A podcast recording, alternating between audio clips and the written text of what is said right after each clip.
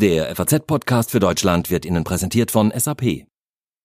Manchmal haben wir das Gefühl, dass wir unsere Stärken im Unternehmen nicht einbringen können. Aber brauchen wir nicht alle ein Umfeld, in dem wir uns entfalten können? Jetzt sind Unternehmen in der Lage, gezielter auf die Fähigkeiten und Wünsche ihrer Mitarbeiter einzugehen. So profitieren beide, Mitarbeiter und Unternehmen. Das Business der Zukunft hat Gefühle. Erleben Sie Experience Management von SAP. Mehr unter sap.de slash erleben.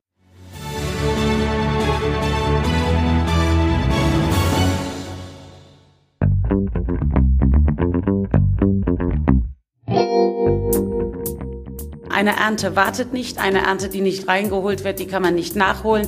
Und das, was nicht gepflanzt wird, das kann man dann auch nicht ernten. So fasst Bundeslandwirtschaftsministerin Julia Klöckner das aktuelle Dilemma zusammen. Seit gestern Abend gilt offiziell ein Einreiseverbot für ausländische Erntehelfer. Und damit stehen viele Landwirte in Deutschland vor einem massiven Problem. Sie sind auf die Arbeitskraft aus dem Ausland schlicht angewiesen. Drohen uns jetzt gravierende Ernteausfälle oder kann das Problem doch noch gelöst oder zumindest entschärft werden?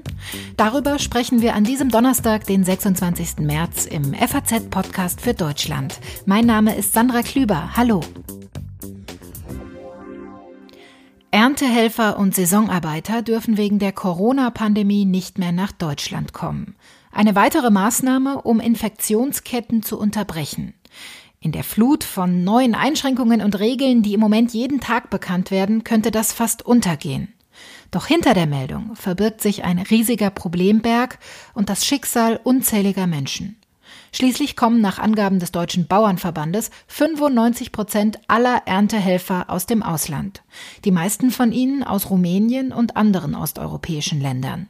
Ja, und ohne die ist die Ernte auf den allermeisten Bauernhöfen undenkbar. Das trifft unsere Landwirte enorm hart weil sie mit äh, Saisonarbeitskräften rechnen, weil sie diese Saisonarbeitskräfte brauchen, weil Saisonarbeitskräfte eingearbeitet sind und auch jahrelange familiäre, auch schon freundschaftliche Beziehungen auch herrschen äh, zwischen vielen Betrieben und denen, die zu uns nach Deutschland kommen. Hat Landwirtschaftsministerin Julia Klöckner gesagt. Ich spreche jetzt mit Matthias Frei. Er ist Agrarwirt und arbeitet in einem Familienbetrieb bei Darmstadt. Und auch sein Hof funktioniert eigentlich nur mit Saisonarbeitern. Hallo, Herr Frei. Schönen guten Tag. Was bauen Sie denn hauptsächlich an? Wir sind zum einen als Spargel- und Erdbeerbetrieb auf die größere Produktion von Spargel und Erdbeeren spezialisiert. Damit bedienen wir auch äh, Großhändler und Lebensmitteleinzelhändler. Wir haben aber auch für unsere Direktvermarktungsstände äh, eine, eine Vielzahl verschiedener Gemüsekulturen und weitere Obstkulturen, wie zum Beispiel Himbeeren, Tomaten, Gurken, Paprika, Auberginen und Zucchini. Wie sehr sind Sie denn in Ihrer Arbeit auf Erntehelfer angewiesen? Für Ernte- und Pflanzarbeiten zu 100 Prozent. Wie viele Erntehelfer haben Sie normalerweise? 100. Vor ein paar Jahren waren es noch 150, allerdings sind wir die letzten Jahre geschrumpft, da die wirtschaftlich mh, hm, Möglichkeiten von Spargel und Erdbeeren die letzten Jahre eher unglücklich waren. Was bedeutet der Einreisestopp denn jetzt konkret für Ihren Hof? Was ging Ihnen durch den Kopf, als gestern klar war, jetzt darf wirklich eigentlich niemand mehr kommen? Ähm, also natürlich waren wir erstmal ein bisschen geschockt. Wir haben es zwar erwartet, aber es stellt uns mehr oder weniger vor unmögliche Entscheidungen. Um das mal ganz deutlich zu machen, die Entscheidungen sind schlichtweg unmöglich. Wir haben prophylaktisch jetzt für die als Momentaufnahme für die reine Spargelernte, die auch gerade erst anläuft, genug Leute. Allerdings spätestens in zwei bis drei Wochen, sobald die Erdbeeren bei uns auch anfangen, können wir unsere Ernte im Prinzip nicht mehr ernten. Sie haben gesagt, Sie haben genug Leute. Was sind das dann für Erntehelfer? Die 50 Leute, die wir jetzt da haben, von denen sind 42 Kroaten, der Rest Rumänen. Wir haben im Prinzip angerufen, unsere Leute, die schon jahrelang zu uns kommen, hier, wir wissen nicht, wie die aktuelle Lage ist. Wir sagen euch ganz ehrlich, im Moment habt ihr auch noch keine Arbeit. Wir, es gibt noch nichts zu ernten. Ihr sitzt also erstmal eine Zeit lang wirklich auf euren Zimmern rum. Aber wir wissen nicht, wie es weitergeht. Würdet ihr schon kommen? Gerade da wir schon so eine langjährige Mannschaft haben, mit der wir ein sehr gutes Verhältnis haben und auf die wir uns auch immer verlassen, sind die gekommen, bei denen wir angefragt hatten. Wir haben gesagt, erstmal die Hälfte der Leute wäre einen guten Anfang, in der Hoffnung, dass wir die andere Hälfte dann, sobald es gebraucht wird, vielleicht irgendwie noch über Ausnahmegenehmigungen kriegen. Die Hoffnung hat sich jetzt für den Moment natürlich erstmal verabschiedet. Das heißt, die Hälfte der Arbeitskraft fehlt Ihnen gerade. Was bedeutet das ganz konkret für Ihren Ertrag dieses Jahr? Das ist eine sehr, sehr gute und auch sehr schwierig zu beantwortende Frage gleichzeitig. Natürlich herrscht auf dem Markt irgendwo Angebot und Nachfrage. Und wenn in Deutschland allgemein eine Knappheit nach zum Beispiel Spargel oder Erdbeeren herrscht, werden die Preise höher sein. Von daher haben wir da vielleicht noch eine kleine Hoffnung, wobei man natürlich auch klipp und klar sagen muss, das sind Lebensmittel und die können nicht Vermögen kosten. So funktioniert die Welt einfach leider nicht mehr. Oder was heißt leider? Das ist eigentlich was sehr Gutes, dass Lebensmittel für jeden in ausreichendem Maß erschwinglich sind. Ähm, wenn wir jetzt mal die Preise von letztem Jahr annehmen würden, heißt das für uns ganz konkret, dass wir dieses Jahr das letzte Mal bauerfrei gewesen sind, weil wir nächstes Jahr nicht überleben werden. Also jetzt mal ganz vereinfacht gesagt, es ist ein durchaus realistisches Szenario, dass die Erdbeeren bei Ihnen auf dem Acker dieses Jahr verschimmeln, weil sie nicht geerntet werden können. Ja, das ist tatsächlich ein Szenario. Vor allem, weil man bei Erdbeeren aufpassen muss, die müssen sogenannt sanitär gepflückt werden.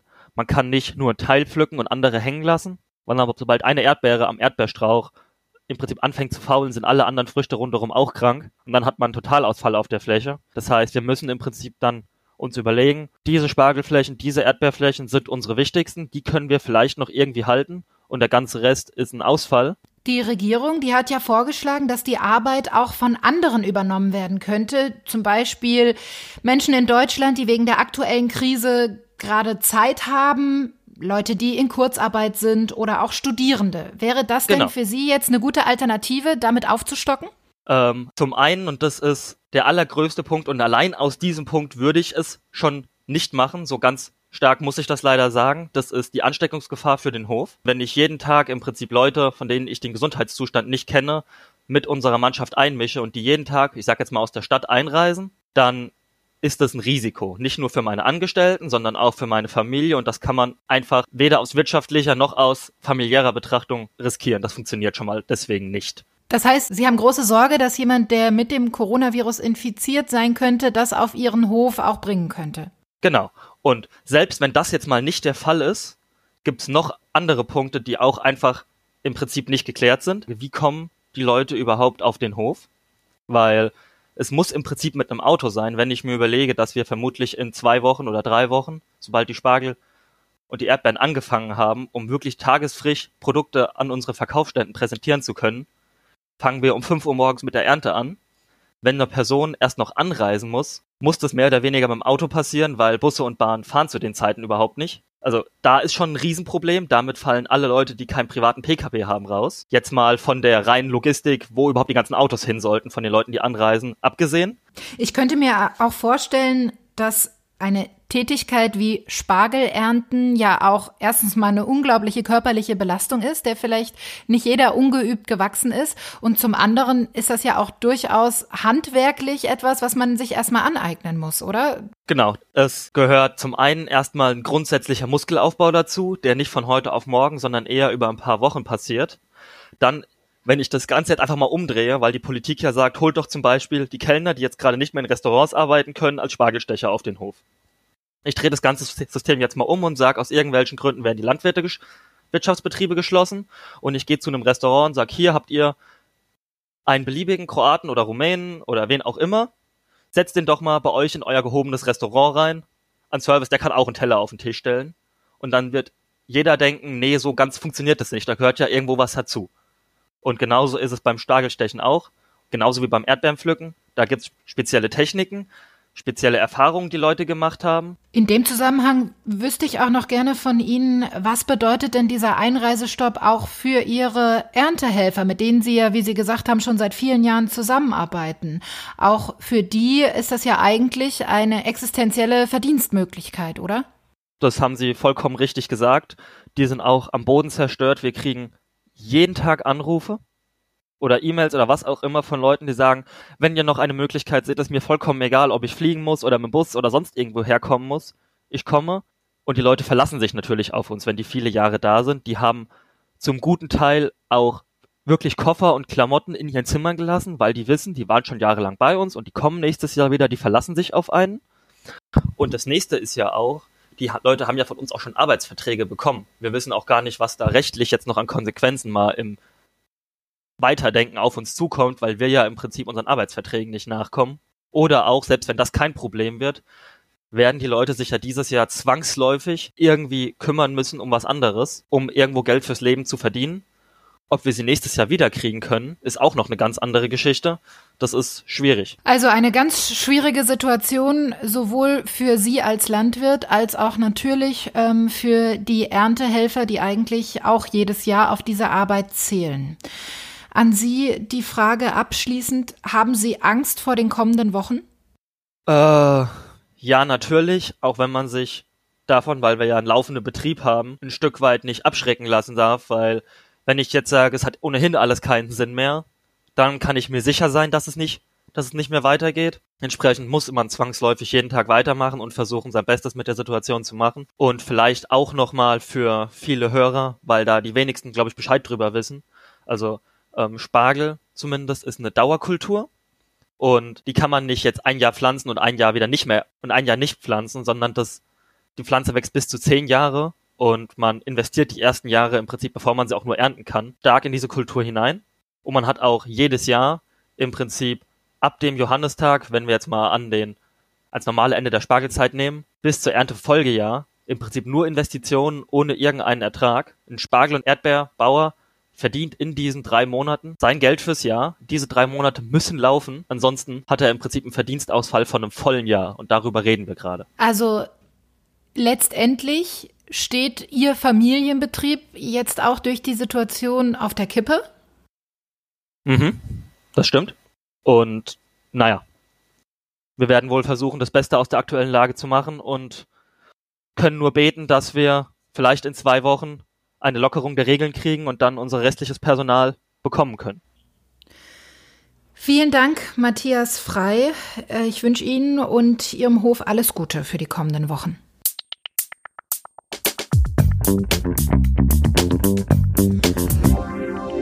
In zwei Monaten soll die Lage neu bewertet werden. Das hat das Landwirtschaftsministerium gesagt.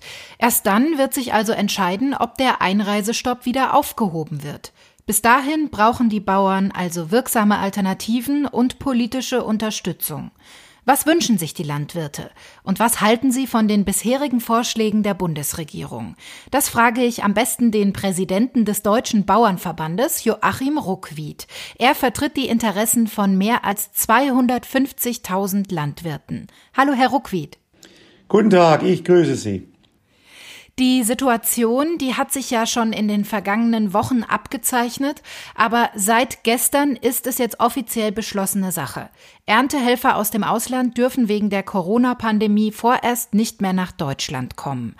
Was ging Ihnen denn als erstes durch den Kopf gestern? Das trifft unsere Betriebe sehr stark, insbesondere Betriebe mit Obst, Gemüse, Weinbau, die auf Saisonarbeitskräfte angewiesen sind. Die trifft's zum Teil direkt ins Mark.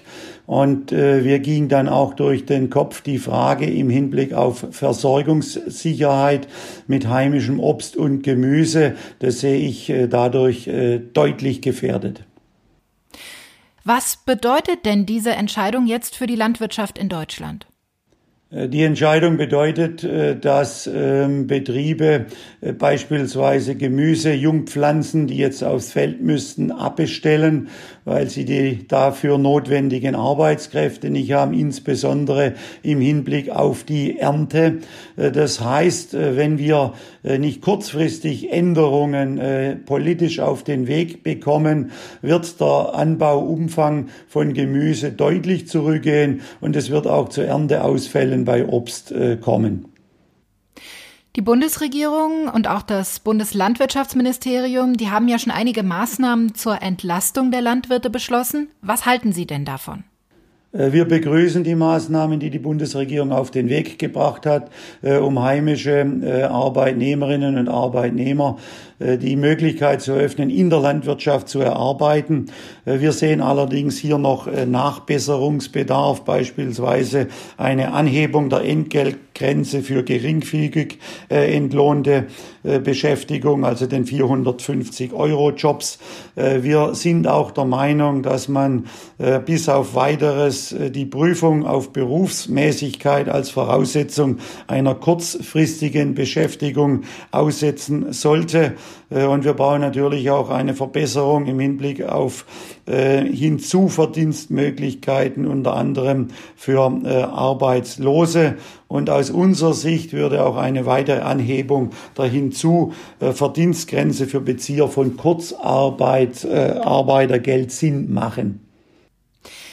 Ja, Julia Klöckner hat ja gestern auch vorgeschlagen, dass eben Menschen in Kurzarbeit, aber auch Studenten und möglicherweise künftig auch Asylbewerber, die bisher keine Arbeitserlaubnis in Deutschland hatten, als Erntehelfer einspringen könnten. Ist das für Sie auch tatsächlich eine gute Idee?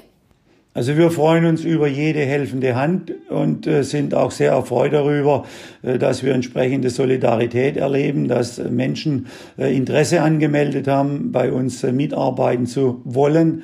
Äh, das äh, kann ein Stück weit zu einer Entschärfung beitragen.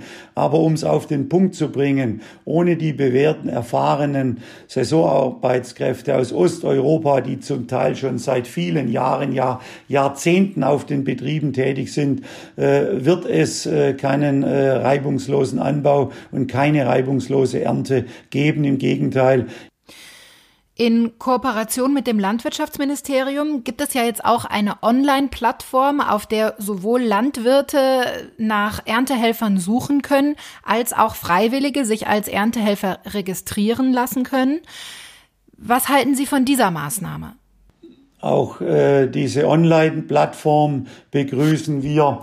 Ähm, auch der Deutsche Bauernverband äh, hat äh, seine Online-Plattform Saisonarbeit in Deutschland.de schon letzte Woche wieder freigeschaltet. Dort können Betriebe sich eintragen und das dann auch in verschiedenen Sprachen hinterlegt, äh, die äh, Arbeitskräfte suchen.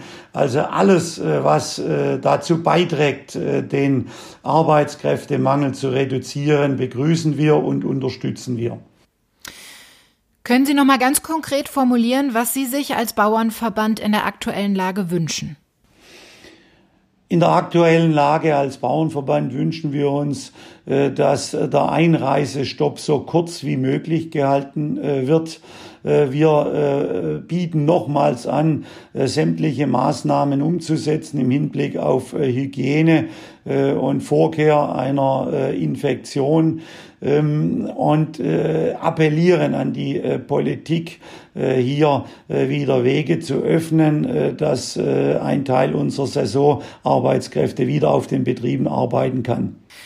Das heißt, alle Maßnahmen, die die Bundesregierung bisher ergriffen hat, sind zwar begrüßenswert, aber letztlich hilft tatsächlich nur die zeitnahe Aufhebung des Einreisestopps für Erntehelfer, sagt Joachim Ruckwied, Präsident des Bauernverbandes. Vielen Dank. Dankeschön fürs Gespräch.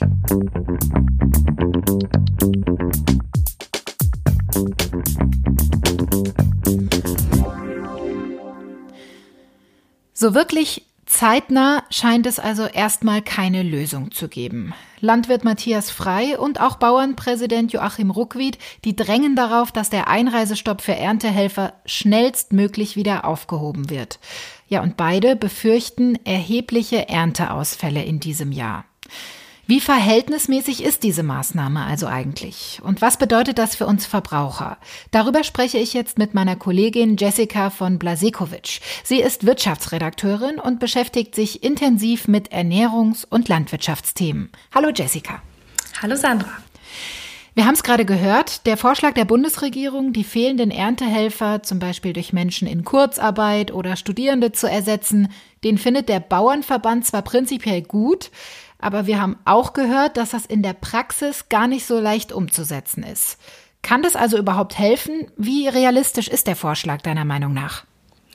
Natürlich kann der Vorschlag grundsätzlich helfen. Ähm, die Landwirte brauchen jetzt wirklich jede helfende Hand, die mit anpacken kann. Und sie haben ja auch sich dahingegen geäußert, dass sie pragmatischen Vorschlägen hier ähm, ja offen gegenüberstehen. Aber wenn man allein auf die Zahlen blickt, also bis Mai kommen normalerweise rund 85.000 Saisonarbeiter nach Deutschland, um bei der Ernte zu helfen. Und bis Oktober, also die komplette Saison über, sind es 300.000. Da sieht man schon die Dimensionen. Es ist eher unrealistisch, dass ähm, jetzt Arbeitskräfte aus anderen Branchen hier diese große Zahl ausgleichen können. Das Landwirtschaftsministerium hat ja auch eine Online-Plattform ins Leben gerufen, auf der Erntehelfer vermittelt werden können jetzt. Julia Klöckner hat heute selbst noch mal gesagt, dass das alleine aber natürlich nicht reichen kann. Genau, sie sieht es natürlich auch so, dass die Zahlen, die hier gebraucht werden, sehr viel größer sind als das, was da ähm, an Angeboten reinkommt. Es hätten sich zwar schon rund 20.000 Menschen gemeldet, aber man muss auch sehen, dass das eben unter anderem Studierende sind oder Rentner. Die haben auch nicht die Arbeitsleistung, die erfahrene Saisonarbeitskräfte hier mitbringen. Äh, auf dem Spargelfeld zum Beispiel äh, sind die teilweise bis zu zehn Stunden am Tag. Das ist eine sehr anstrengende Arbeit. Man muss viel gebückt arbeiten arbeiten und ähm, all das ähm, sieht sie natürlich auch, dass das schwierig wird, das dann mit, mit Arbeitskräften aus anderen Branchen oder Studierenden aufzufangen. Eine konkrete Lösung hat sie zwar noch nicht vorgelegt. Sie sagt, ähm, dass die Ministerien hier um das Problem wissen. Ähm, was genau sie tun möchte, äh, um hier Abhilfe zu schaffen, ist eigentlich nicht ganz klar. Was kommt denn da also auf uns Verbraucher in Deutschland jetzt zu? Julia Klöckner betont ja auch immer, dass die Versorgung auf jeden Fall gesichert ist. Aber trifft das denn dann wirklich auf alle Obst- und Gemüsesorten zu? Ähm, auf alle Obst- und Gemüsesorten trifft es tatsächlich nicht zu. Es gibt so ein, äh, ein, ein Wort oder ein Begriff, der jetzt viel genannt wird. Das ist der Selbstversorgungsgrad. Der ist in Deutschland grundsätzlich mit Grundnahrungsmitteln äh, sehr hoch, also zum Beispiel Kartoffeln oder auch Fleisch oder auch Milch, Milcherzeugnisse, er liegt da über 100 Prozent. Das heißt, die Landwirte produzieren mehr, als wir ähm, verbrauchen. Aber bei Obst und Gemüse sehen die Zahlen dann schon anders aus. Bei Obst liegt dieser Selbstversorgungsgrad bei 13 Prozent, bei Gemüse bei 38 Prozent. Und da sieht man schon, wie sehr Deutschland hier auf äh, Importe aus anderen Ländern ähm, angewiesen ist. Und ja, mit Blick nach Italien und nach Spanien, wo die Corona-Lage nochmal deutlich dramatischer ist als bei uns, ähm, kann man sich ja vorstellen, dass es da auch zu einzelnen, ja, Ruckeln, Ruckeln im Produktionsablauf kommt. Und gerade das sind ja auch Länder, aus denen wir größtenteils unser Obst und Gemüse beziehen. Genau, das sind die Länder, aus denen wir größtenteils ähm, unsere Ware hier beziehen. Das heißt zwar, ähm, dass die Lieferketten aufrechtgehalten wer werden und die Länder haben ja auch ein Interesse daran, ihre Waren weiterhin anzubieten, aber mit den strengen Ausgangsbeschränkungen und den hohen Infektionszahlen braucht es ja nicht viel Fantasie, sich auszumalen, dass der Produktionsablauf ähm, da auch ähm, ja zumindest gestört ist. Aber die ähm, Ministerin Klöckner betont auf jeden Fall, dass, dass man sich keine Sorgen machen muss, dass keiner verhungern wird wird. Es geht nur darum, dass eventuell eben manche Produkte nicht so verfügbar sind, wie man das aus normalen Zeiten kennt. Aber mit Blick auf Angebot und Nachfrage müssen wir uns da vielleicht auf höhere Preise einstellen? Das ist ähm, eine schwierige Frage, die schwer zu beantworten ist. Also bei Spargel, das ist ja sowieso schon ein sehr hochpreisiges Produkt. Da ist nicht mehr viel ähm, Spielraum nach oben eigentlich. Ich kann mir nicht vorstellen, dass er deutlich teurer wird. Und die Gastronomie, Gastronomie fragt ähm, jetzt aktuell keinen Spargel nach. Das drückt die Nachfrage. Wenn das Angebot kleiner ist als sonst, das drückt den Preis wieder nach oben. Also es sind so verschiedene Mechanismen, die zu diesem Zeitpunkt noch schwer ähm, zu beantworten sind. Aber ähm, ich gehe jetzt mal nicht davon aus, dass es zu extrem großen Preissteigerungen kommt. Da hatten sich auch die Agrarminister gestern ähm, dazu geäußert, dass im allergrößten Notfall auch die EU-Kommission in den Markt eingreifen kann, wenn es erhebliche Preisschwankungen gibt. Auch wenn die konkreten Folgen natürlich noch nicht ganz absehbar sind, deine Einschätzung, wie verhältnismäßig ist dieser Einreisestopp für Erntehelfer? ähm, insofern ganz interessant, weil man ja meinen würde, dass die Lebensmittelversorgung zur kritischen Infrastruktur zählt und dass die Saisonarbeitskräfte ähm, zu dieser Gruppe der systemrelevanten ähm, Berufe dann auch zählen. Das heißt, insofern ist es schon überraschend. Andererseits hat sogar der Bauernpräsident Hochwied die Maßnahme zunächst mal akzeptiert, weil er eben sagt, es geht hier um, um die Eindämmung der Pandemie und mit Blick auf die Größe der Gruppe. Es handelt sich ja, wie schon gesagt, um insgesamt 300.000 Menschen, die bis Oktober ins Land kommen würden. Ähm, ist die Angst natürlich groß, hier viele Infektionen ähm, ja, auszulösen. Ähm, das heißt, insofern mit Blick auf die Größe der Gruppe ist es, ist es verständlich.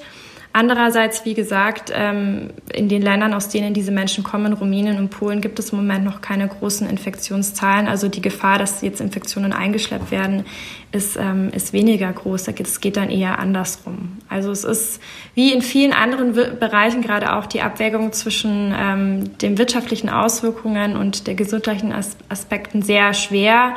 Ähm, ich glaube, die müssen, die Politiker müssen jetzt wirklich jeden Tag schauen, wie verhältnismäßig die, die ähm, Entscheidung ist. Und gerade in Landwirtschaft äh, und in der Erntesaison zählt jetzt jeder Tag und jede Woche.